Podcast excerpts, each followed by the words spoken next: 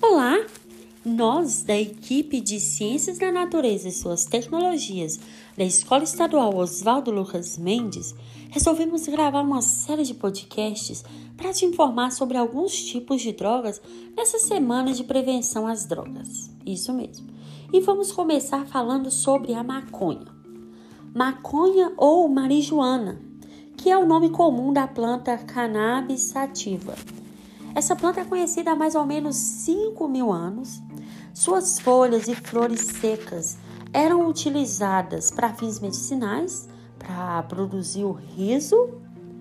É, desde 1925, a maconha é taxada como droga ilícita, ou seja, uma droga proibida, de comércio proibido. O tetrahidrocannabinol, o THC, é o princípio ativo responsável pelos efeitos da maconha. E sua quantidade na planta depende de fatores como solo, clima, estação do ano. É, logo, os efeitos desse THC pode variar bastante de uma planta para outra. A cadeia carbônica do THC é uma cadeia carbônica mista. Eu tenho na cadeia carbônica do THC dois grupos funcionais oxigenados. Ou seja, dois grupos funcionais, duas funções orgânicas oxigenadas, que é o anel aromático, onde eu tenho uma cadeia fechada com duplas alternadas e uma hidroxila ligada a um desses carbonos, e eu tenho também um éter, ou seja, um oxigênio entre dois carbonos. Então, essas duas funções orgânicas oxigenadas estão presentes na estrutura, na cadeia carbônica do princípio ativo da maconha, que é o THC, o tetrahidrocannabinol. Embora o THC seja o princípio ativo mais comum da maconha, ele não é o único. A maconha contém vários, vários, vários outros outros princípios ativos, outras substâncias, substâncias canabinoides, capazes de causar mudanças fisiológicas em seres humanos. O THC é uma droga alucinógena. Ela não diminui, ela nem aumenta e nem diminui a atividade cerebral, mas modifica. O THC ele inibe a percepção de tempo, de espaço, causa delírios, alucinações, interfere na capacidade de aprendizagem e memorização.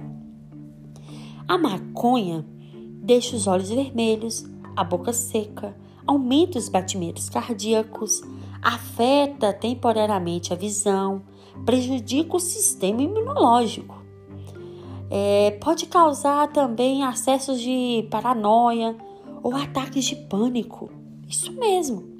O uso contínuo da maconha pode causar também intolerância e dependência psicológica.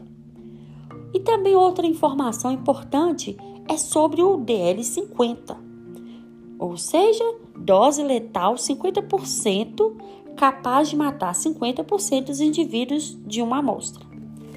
Para o THC, o DL50 é igual a 730 miligramas por quilo via oral e 42 miligramas por quilo se inalado. É, esses dados eles são obtidos com animais e extrapolados para seres humanos. A maconha também provoca a síndrome amotivacional. Isso mesmo, a síndrome amotivacional. O usuário não tem vontade de fazer mais nada, tudo perde o valor, fica sem graça, sem importância. E há provas também de que o THC diminui em até 60% a quantidade de testosterona, hormônio sexual masculino, fabricado pelo organismo. Além disso, ainda falando sobre maconha, existem outros dois tipos de drogas que são variantes da maconha, que é o rachixe e o skunk. O rachixe e o skunk também têm como princípio ativo o tetrahidrocannabinol. Porém, tanto o rachixe como o skunk têm uma quantidade 20%, 30% ou 40% maior de tetrahidrocannabinol em sua fórmula.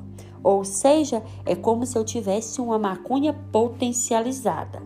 Então, e aí? Entendeu tudo sobre a maconha? Vamos ficar ligados. A maconha é uma droga ilícita e prejudica muito, muito a atividade cerebral. Ele não aumenta nem diminui, mas modifica. Então seja inteligente, não use drogas. Até o nosso próximo podcast. Olá, pessoal! Sejam bem-vindos ao nosso podcast das ciências da natureza e suas tecnologias. Vamos começar e